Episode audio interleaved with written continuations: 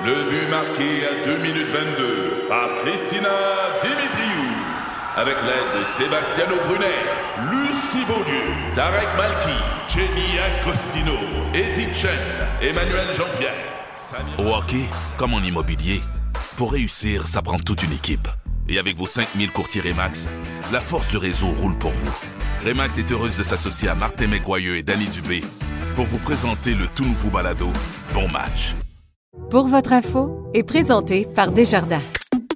Cette semaine, une confiserie québécoise avale un géant. La marque Mr. Freeze devient québécoise. Et ils vendent dans les mêmes créneaux que nous, les mêmes acheteurs que nous, ce qui vient complémenter ce que j'appelle ma saison de printemps-été. Et dans ce que vous devez savoir sur l'économie avec l'économiste principal de Desjardins, Hendrix Vachon, le gouvernement fédéral s'engage à lutter contre les changements climatiques dans un nouveau plan. Mais avons-nous les moyens de nos ambitions? Quand on veut se passer d'une source d'énergie fossile, c'est quand même assez compliqué. Présentement, là, bien des pays aimeraient ça se passer du pétrole ou du gaz russe. Particulièrement difficile. Je m'appelle Laurent Terrien. Bienvenue à Pour votre info.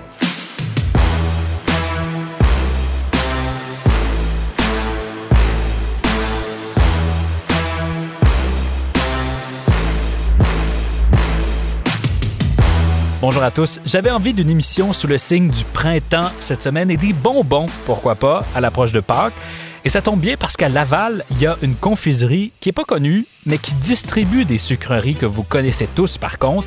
Si je vous dis les Ring Pops, les Rockets, les fameux calendriers de l'Avent qu'on retrouve en pharmacie, ou encore les fameuses gommes jaunes Double Bubble, eh bien ce sont tous des produits distribués par Régal au Canada. Mais Régal ne s'arrête pas là, ils possèdent aussi les chocolats Jean Talon et viennent de faire une acquisition importante, celle des produits Kisco, propriétaire jusqu'à maintenant de la marque mondialement connue Mr. Freeze. Alors cette semaine, on rencontre le PDG et copropriétaire de Régal, Annie Basile, pour parler bonbons, mais pour parler croissance aussi, et virage vers les produits santé et bio. Oui, des Mr. Freeze bio, ça existe.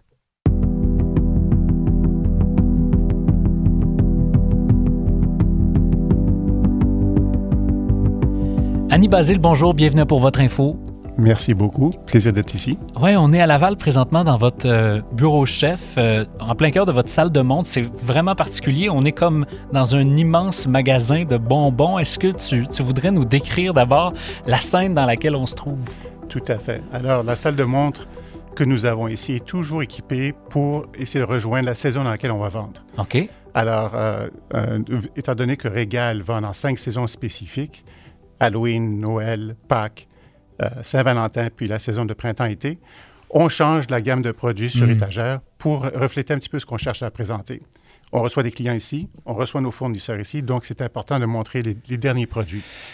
Dans la pièce, vous allez voir, il y a des, quand même des marques assez assez importantes. On commence à notre droite avec toute la gamme de produits de Tootsie Roll Ben oui. qui euh, incorpore naturellement Tootsie Roll, mais il y a Charleston Chew, Junior Mints, euh, Double Bubble, il y a les Charles Play qui sont des produits de Halloween, et ainsi de suite. On va vers le- la gauche, on s'en va vers des produits soit chinois ou des produits de Tops. Tops, une compagnie américaine qui sont surtout connus pour le Ring Pop Ouais. et le Power Pop. Moi, je vois les Rockets par, par terre. J'étais un grand fan de Rockets quand j'étais jeune. Rockets, c'est- intéressant. Ils ont une usine à- en Ontario et ils ont une usine aussi aux États-Unis. Et on est le, le distributeur exclusif, exclusif pour la marque Rockets au Canada. Mhm. On continue vers la droite, mais là, on rentre plus dans les produits chocolat. Ouais, je reconnais mon, mon, mon calendrier de l'avant, là. Ben voilà, justement. Alors, justement, sur ce pan de mur-là, nous avons tous les produits qui sont produits par l'usine de Jean, Jean Talon qui nous appartient. Alors, on produit des calendriers avant tant génériques qu'avec euh, sous licence. Nous avons les, cho- les chocolats creux, licence et générique. Nous faisons également des boules de Noël et les petits œufs de, de Pâques. Et nous faisons les- maintenant des produits chocolat colorés. Derrière moi, il y a la, sur ce pan de mur-là, ce sont des produits plus haut de gamme Ouais. sous la division d'Euro-Excellence. Euro-Excellence qui se, qui se spécialise dans les produits plus adultes, les produits gourmets, que ce soit le chocolat, les fines herbes, les épices, euh, les produits secs comme les de poissons en canne, des pâtes, des confitures, ce genre de choses. Donc des produits plus tous les jours et non moins saisonniers. Mais c'est extraordinaire parce que c'est un, c'est une parfaite transition vers là où je veux vous amener pour t'amener pour le début de cette discussion-là. Euh, vous avez ajouté très récemment, dans les dernières semaines, un élément assez important dans votre, euh, dans votre catégorie de produits et qui fait jaser. Euh, la marque Mr. Freeze, connue mondialement et maintenant lavalloise, disons-le comme ça. Euh, vous l'avez, vous l'avez ajouté à votre catalogue en achetant euh, Kisco Products. Qu'est-ce qui vous intéressait dans, dans les friandises euh, glacées? En fait, les, les, produits Kisco englobent la marque Mr. Freeze, mais ils ont d'autres marques également, mm-hmm. dont certaines qui sont sous licence comme nous. Donc, il y avait une certaine ressemblance dans le modèle d'affaires de Kisco à la nôtre. Ils vendent, c'est pas considéré de la confiserie, c'est considéré plus du jus. Ouais. Et d'ailleurs, ils ont une gamme de produits organiques. Mais ils vendent dans les mêmes créneaux que nous, les mêmes acheteurs que nous, et donc c'était un naturel pour nous. Euh, ce qui vient compléter, complémenter ce que j'appelle ma saison de printemps-été. Oui, c'est ça que j'allais dire, parce que là, vous, tu m'as parlé d'Halloween, tu m'as parlé de Noël, mais pendant l'été, j'imagine qu'il y avait quand même une diminution des ventes chez, chez les confréries régales. Ouais. Alors, avec Kisco, euh, la saison printemps-été devient une saison très importante pour nous.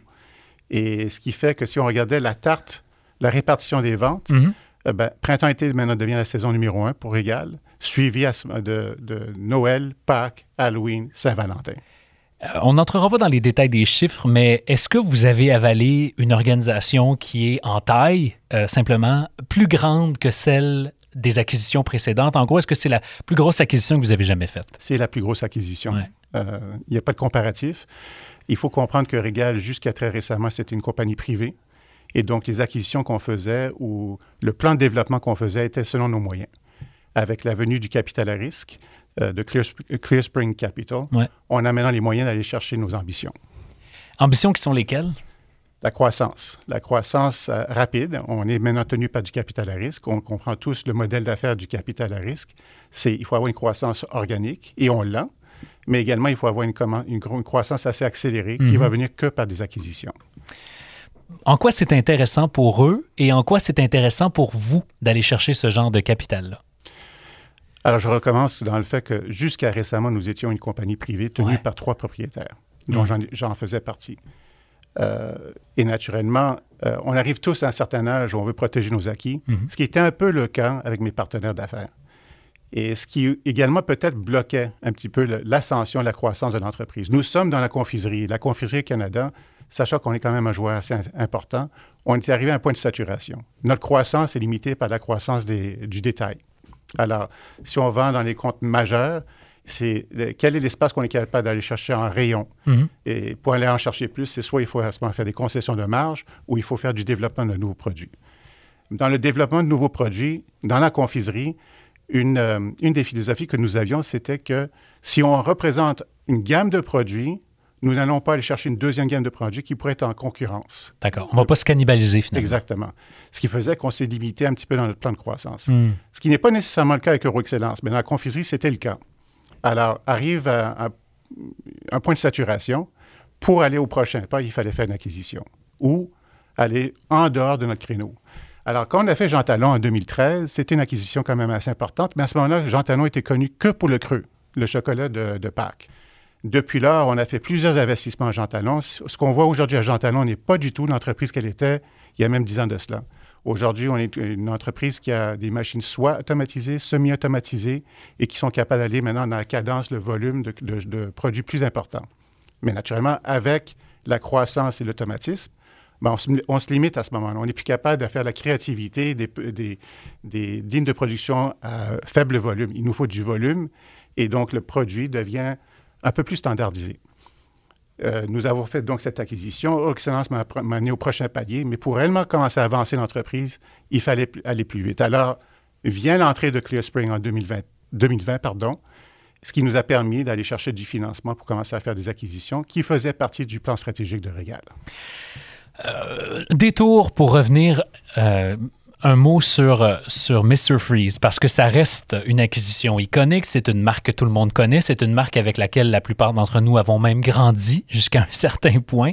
Euh, pourquoi cette marque-là? Qu'est-ce qui était intéressant? Au-delà du fait que ça vient compléter l'offre euh, de, de, la saison printemps-été, est-ce qu'il y a croissance dans, dans le, ce segment de marché-là? Est-ce que... Tout à fait. Oui. Tout à fait. Alors écoute, euh, d'abord au Canada, Mr. Freeze ou Kisco est la première marque dans ce qu'on appelle euh, la surette ou le, le- ce qu'on appelle en anglais le freeze pop. Euh, donc le plan de croissance au Canada est plus ou moins limité, encore une fois, pour les mêmes raisons que j'ai invoquées il y a quelques minutes en confiserie. Par contre, ils développent euh, un créneau américain. Mm. Ils sont rentrés aux États-Unis depuis peut-être 3-4 ans et avec un plan accéléré. Ça, c'est de un. De deux, ils ont lancé récemment euh, une ligne de jus organique. Toujours le même format, toujours congelé, mais c'est un produit plus naturel, plus santé. Hmm. Et ça, c'est un petit créneau en ce moment qui se développe très rapidement. Alors, ces deux volets font que la Kisco va continuer à grandir euh, en Amérique du Nord, disons. Pour ce faire, on vient d'approuver un plan de financement pour ajouter encore de la machinerie. L'usine est à- en Ontario, à Woodbridge, en Ontario. On vient de lancer euh, l'approbation, pardon, on a fait l'approbation d'une d'une autre gamme de machinerie qui sera installée d'ici la fin de l'année pour nous permettre de faire la croissance qui s'en va plus vers les États-Unis que le Canada. Félicitations, c'est quand même un, Merci. un gros morceau. Et d'ailleurs, je suis curieux de savoir parce que, bon, il y a, il y a faire l'acquisition, mais après ça, il y a gérer l'acquisition, gérer euh, l'intégration ou pas dans l'entreprise que vous êtes. Qu'est-ce que vous allez faire avec ce gros joueur-là qui est quand même qui est quand même une entreprise déjà bien installée, bien grosse? Est-ce que vous allez l'intégrer dans Régal ou vous allez garder les activités de manière séparée? Plus ou moins, on va l'intégrer, mais plus ou moins. C'est-à-dire quoi? Euh, je n'ai pas mentionné qu'on a fait une deuxième acquisition qui s'appelle Tosuta. La raison pourquoi je la mentionne en ce moment, c'est que plus la transaction est petite, plus euh, l'équipe est petite, Ouais. plus l'exige de l'intégration Mhm. ou de l'effort de gestion. Plus c'est gros, plus ils sont indépendants, ils ont déjà tous les systèmes en place. Kisco se retrouve dans la grosseur qui nous permet de pouvoir le gérer à distance. Ils ont une équipe de gestionnaires de- en place depuis plusieurs années. Ils ont l'expérience. Euh, on a gardé les fondateurs de l'entreprise. Ils restent euh, en tant que participation d'action et en tant qu'employés, ce qui me permet à ce moment-là de, de- de- de gérer avec les grandes stratégies plutôt que gérer dans ce qu'on appelle un micromanager. Oui, le day by day. Ce serait, ce c'est pas raisonnable de Ouais. penser qu'à distance, on est capable de le faire. Mhm. Tu le disais, donc, c'est un des pans de la stratégie de faire des acquisitions. C'est un des quatre grands projets que tu as initiés euh, chez Confiserie Régal. Parle-nous des autres. Par où passe la croissance si ce n'est d'acheter des entreprises? Alors, dans les quatre axes de croissance, nous avons parlé de Jean Talon. Jean Talon, l'usine, euh, a un seul client au Canada qui s'appelle Régal, les confiseries Régal. Ils nous vendent le produit. En fait, c'est une division de Régal, donc ils nous donnent le produit à un coût de transfert et Régal va faire la représentation commerciale au Canada. Pourquoi? Ben, nous tenons d'abord toutes les licences sous Régal et non pas sous Jean Talon. De deux, toute l'équipe de vente est euh, avec Régal et non pas Jean Talon. Jean Talon n'a pas cette infrastructure-là. Du côté américain, on vend directement soit des détaillants, soit des distributeurs. Alors, Jean Talon va continuer à croître. D'abord, ça, ça- ça a beaucoup été transformé dans les cinq dernières années. On a lancé quatre nouvelles machines de production là-bas et on continue à faire le développement de la gamme de produits. J'avoue que la COVID nous a ralenti un petit peu. Non, s- non pas dans la production, mais dans la direction. Parce que n'étant pas capable d'aller aux États-Unis sur une base régulière pour voir où le marché, ou quelles sont les tendances du marché, on a ralenti un petit peu la cadence dans, l'investissement des machineries. Mais Jean Talon reste un axe de croissance très important pour Régal. Numéro 2, Euroexcellence. Dans ce qu'on appelle les produits gourmets, les produits adultes, la COVID, encore une fois, est venue un petit peu, non pas bousiller certainement, mais peut-être, euh, euh, il a fallu s'adapter à la COVID. Pourquoi? Parce qu'il y a des produits qui, naturellement, devenaient moins populaires? Ou plus populaire, Ah ouais? dépendant. Comme quoi? Ben, euh, D'abord, tout ce qui s'appelle pâtes, cannes, euh, les produits en canne, euh, que ce soit le poisson ou autre, il y a eu une demande accrue là-dessus. Et ça nous a pris un peu par surprise. Euh, et c'est un peu le phénomène du confinement. Hmm. Vu que les consommateurs ne pouvaient pas aller au restaurant, ils ont décidé de faire des expériences, des- euh, de goûter autre chose. Mhm. Et donc, ils se sont lancés plus vers ça. Euh, dans la confiserie, quand je parle de confiserie, c'est surtout le chocolat, chocolat d'adulte. Il y a eu une, une certaine reprise là-dedans. Et donc, on a eu une ascension assez intéressante dans Euroexcellence. Euroexcellence continue à croître et on, a mis un plan de, de croissance de trois ans déjà en place. On, vient de terminer la- l'année numéro un. On a rencontré tous nos objectifs et la croissance va se faire toujours en développant euh, le réseau national, en se développant hors Québec, parce qu'on est très fort au Québec. Et ceci va se faire avec le rajout de plusieurs marques, naturellement, des nouvelles marques, mais également de rajouter au personnel de Régal Euroexcellence pour aller euh, chercher ce défi-là. Ça, c'est ça l'axe numéro 2. Axe numéro 3, c'est Régal. Régal confiserie.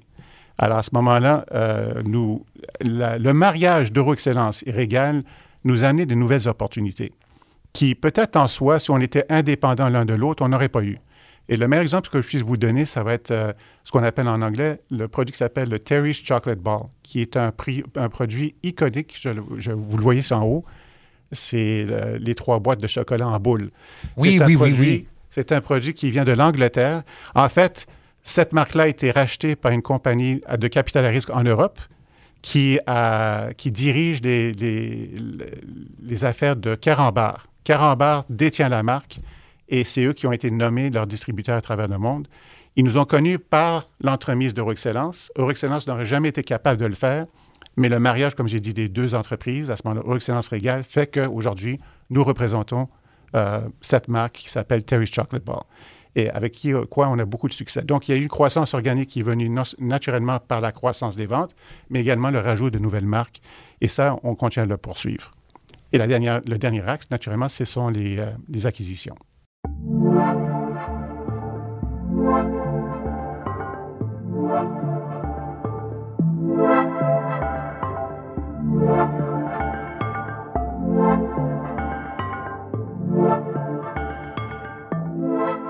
Tu as pris la tête de Confiserie Régal euh, y a- en 2013. À ce moment-là, l'entreprise euh, connaît quelques difficultés, disons-le comme ça. Raconte-nous le contexte dans lequel tu arrives chez Confiserie Régal en 2013. Alors, je suis- euh, avant de venir ici, je travaillais pour les industries Dorel. Ouais. Et Dorel est une compagnie publique avec toutes les contraintes d'une compagnie, les avantages et les contraintes d'une compagnie publique. Et euh, ayant fait une dizaine d'années là-bas, dis, ben, j'aimerais retourner vers quelque chose d'un peu plus petit, mais avec l'idée d'avoir de l'actionnariat. J'ai pris mon temps et je ne vais pas dire que Régal a été ciblé, mais à force de cogner aux portes, à force de me présenter à du capital à risque, à des compagnies de gestion de portefeuille, ça m'a amené vers Régal. Euh, Régal, à ce moment-là, était quand même très bien établi, bien connu, avec un historique quand même riche. Ah, il faut comprendre que ça a été fondé en 1962. Alors aujourd'hui, on, fait 60 ans. Félicitations. Merci. Mais j'en pas peu, peu de crédit. C'était surtout M. Joe Neufeld qui a fait le tout. Alors, euh, j'arrive ici en 2013 par l'entremise du capital risque qui était à ce moment-là en place ici, pour me demander de les aider à mieux comprendre un peu la situation, comment préparer l'entreprise pour justement un conseil d'administration, les choses que j'avais acquises et que j'avais compris quand j'étais chez Dorel. Chose qui a été faite. Mais si on écarte un petit peu ce côté-là, euh, Régal, à ce moment-là, avait perdu les ventes qu'il faisait avec Zellers.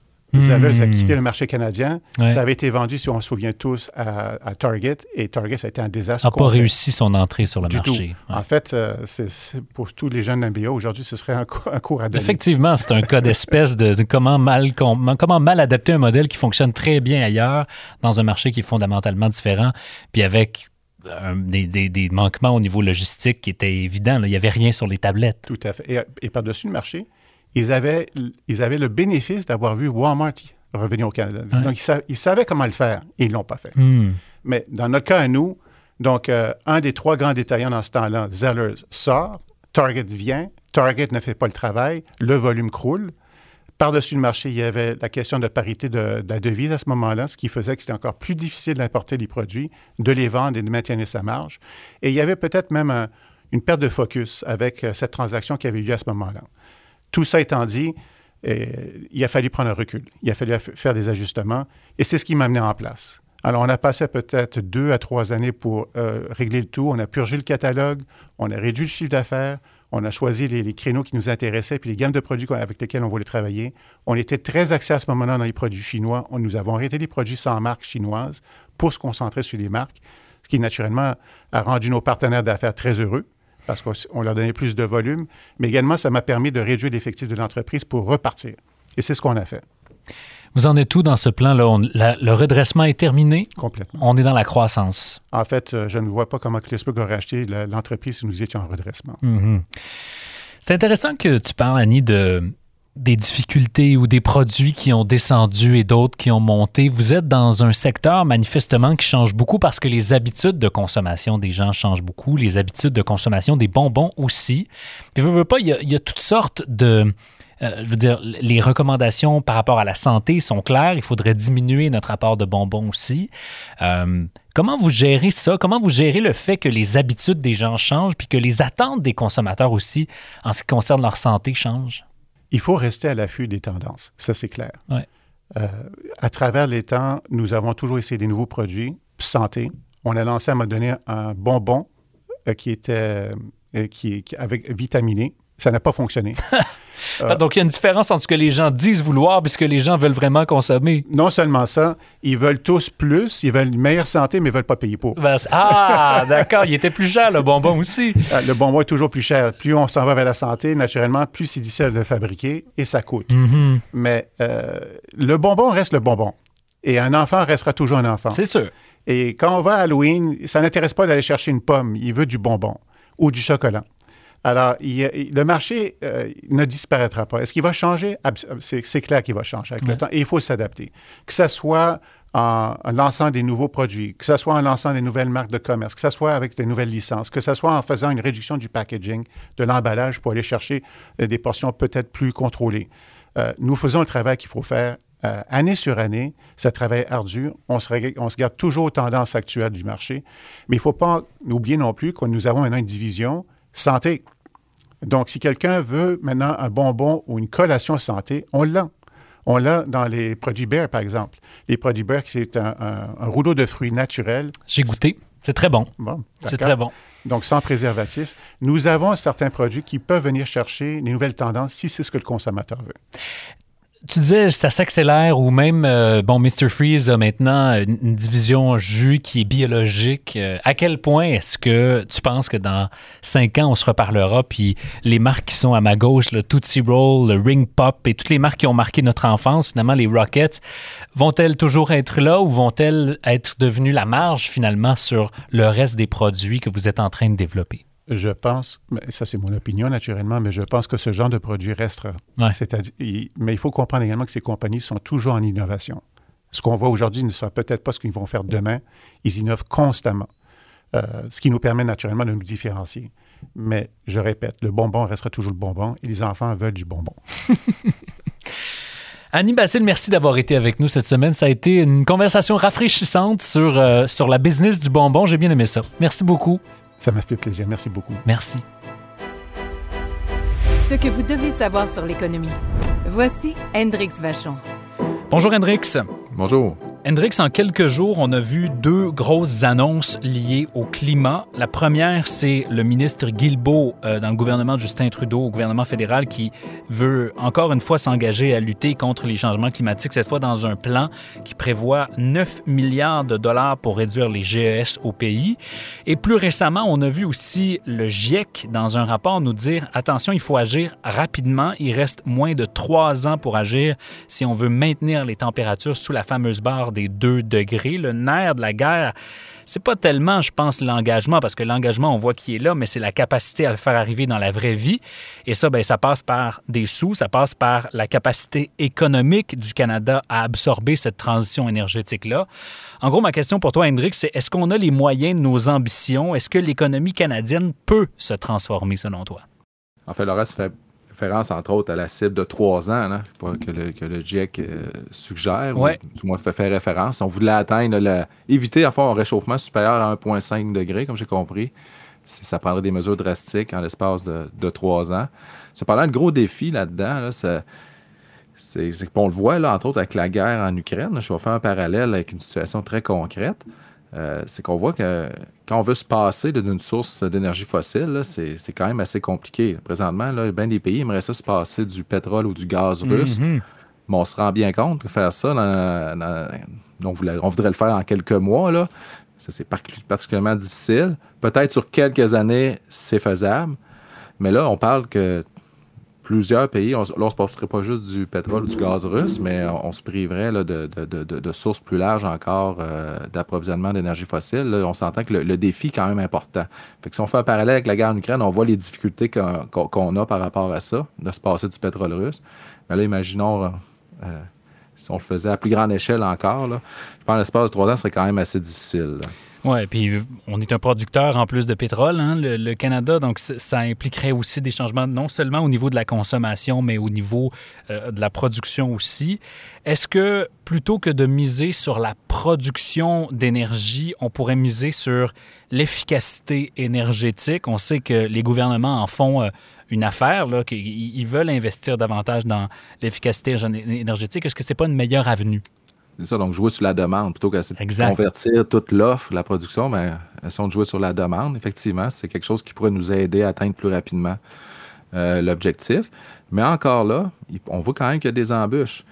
Puis écoute, c'est quand même. Je vais, faire un autre parallèle encore qu'est-ce qui se passe présentement en Europe euh, pour justement réduire la consommation d'électricité. Ils ont encouragé fortement l'achat de thermopompes, donc des pompes à chaleur. Mais on voit que rapidement, le, marché s'est saturé. Donc là, c'est rendu difficile de trouver des thermopompes en Europe où les prix ont fortement augmenté. On pourrait faire aussi un parallèle euh, avec les voitures électriques. L'essence a beaucoup augmenté. Beaucoup de gens voudraient avoir une auto électrique demain matin. Mais il n'y en a pas. Mais il n'y en a pas. Donc, on voit qu'il y a des limites, là, même quand on veut trouver des, solutions pour réduire notre consommation. Ben, ils sont pas euh, assez abondantes. Ou les, si on voulait isoler notre maison, la, la meilleure isolation possible du jour au lendemain, ou tout changer nos fenêtres du jour au lendemain, on aurait des problèmes. Donc, même ça, dans, l'espace, un, délai de temps court, trop court, on parle de de trois ans, ça serait ambitieux d'atteindre des cimes importantes de réduction de, consommation. Je te trouve euh, pessimiste pas mal, euh, Hendrix. Ben, je, dis, c'est un horizon de, peut-être de 10 ans. Là, je, là, je serais plus optimiste. Ouais. Mais, euh, ben, en fait, le rapport du GIEC était quand même, si on lit entre les lignes, c'était quand même un rapport qui était un peu décourageant. C'est un peu vrai, ce qu'on disait, c'est que ça allait être tellement difficile d'atteindre finalement la cible de 1,5 degré. Entre guillemets, elle, devient inatteignable. Euh, mais par contre, on peut quand même peut-être chercher à limiter les, dégâts. Euh, peut-être plutôt que viser 1,5, ça va peut-être finir par être 2 ou 2,5. C'est ça malheureusement qui risque d'arriver. Ça ne veut pas dire de rien faire, mais euh, ça veut dire, c'est peut-être un rappel quand même aux gens de dire plus, plus, tôt on se prend, euh, plus nos, chances de succès avec notre transition énergétique augmentent. Donc, à force d'attendre, ben, on se ramasse aujourd'hui avec les résultats qu'on a malheureusement. Si on, revient de, manière un peu plus concrète au Canada, j'imagine qu'une des premières actions qui peut être faite, ou en tout cas qui est plus facile à faire, c'est de favoriser la production, encore une fois, d'énergie renouvelable au-delà de la production d'énergie fossile? Ce qu'il demandait, en gros, c'est de, plafonner hein, euh, notre production dans un premier temps. Donc, mhm. si on, est au moins capable de plafonner notre production, euh, ça, c'est pas. Ça ne veut pas dire qu'on irait nécessairement dans une récession dans ce cas-là. Oui, le secteur énergétique est important au Canada, mais en même temps, il faut comprendre, si on ne fait plus de développement euh, dans le pétrole ou dans le gaz, ben, on va faire du développement ailleurs. Donc, il va quand même avoir des investissements dans d'autres secteurs. Tout à fait. Quand on regarde ça sous cet angle-là, je ne suis pas trop pessimiste. il va, s'en faire. La, demande pour l'électricité est là. Donc, si on ne peut plus consommer l'électricité faite avec du charbon, du pétrole ou du gaz, ben, il va ça va être un incitatif pour consommer, euh, pour produire plus d'électricité faite à, partir de sources renouvelables. Donc, c'est des investissements qui vont être requis. Euh, donc, c'est un horizon de 10 ans. Je n'ai pas, pas, trop en peine pour euh, cette transition-là. Donc, pas trop en peine non plus pour la santé économique du Canada, même si actuellement, on semble être assez dépendant de la production de pétrole ou de gaz. Mhm. Je suis confiant qu'on peut se diversifier. D'ailleurs, le Québec, l'Ontario, on n'a pas. Euh, on ne repose pas sur, l'industrie pétrolière ou gazière, puis malgré tout, on a des économies euh, assez diversifiées. Donc, je pense qu'à l'échelle canadienne, c'est tout à fait réalisable aussi. Oui, ils sont devenus même le, centre économique euh, canadien au, cours, au cours des dernières années, justement, en raison de cette diversification-là. Il y a quelques années, les investissements dans, ce secteur-là étaient énormes, mais ils ont déjà diminué drastiquement et on n'a pas nécessairement tombé en récession. Là. Donc, euh, là, au contraire, même si on accélère les investissements dans les énergies renouvelables, on pourrait même accroître notre, euh, mhm. notre croissance économique. Ça pourrait même être positif, finalement. Bon, ben, on, retrouve... Hein? Je ne suis, pas très pessimiste, non? on retrouve Hendrix, l'optimiste, c'est bon. Merci, Hendrix, d'avoir été avec nous cette semaine. Parfait. Au revoir. À bientôt.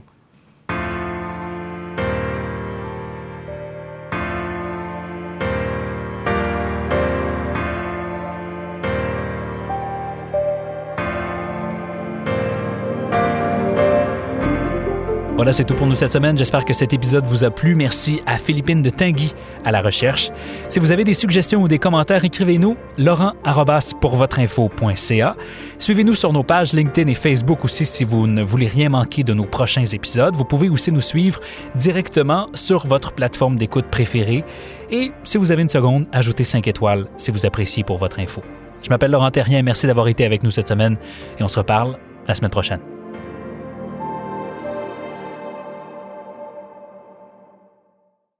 Recule un peu, recule, recule. Stationner en parallèle, ça devrait être simple. OK, crampe en masse, en masse, crampe, crampe, crampe! Faire et suivre une réclamation rapidement sur l'appli Bel Air Direct, ça, c'est simple. OK, des crampes. Bel Air Direct, l'assurance simplifiée.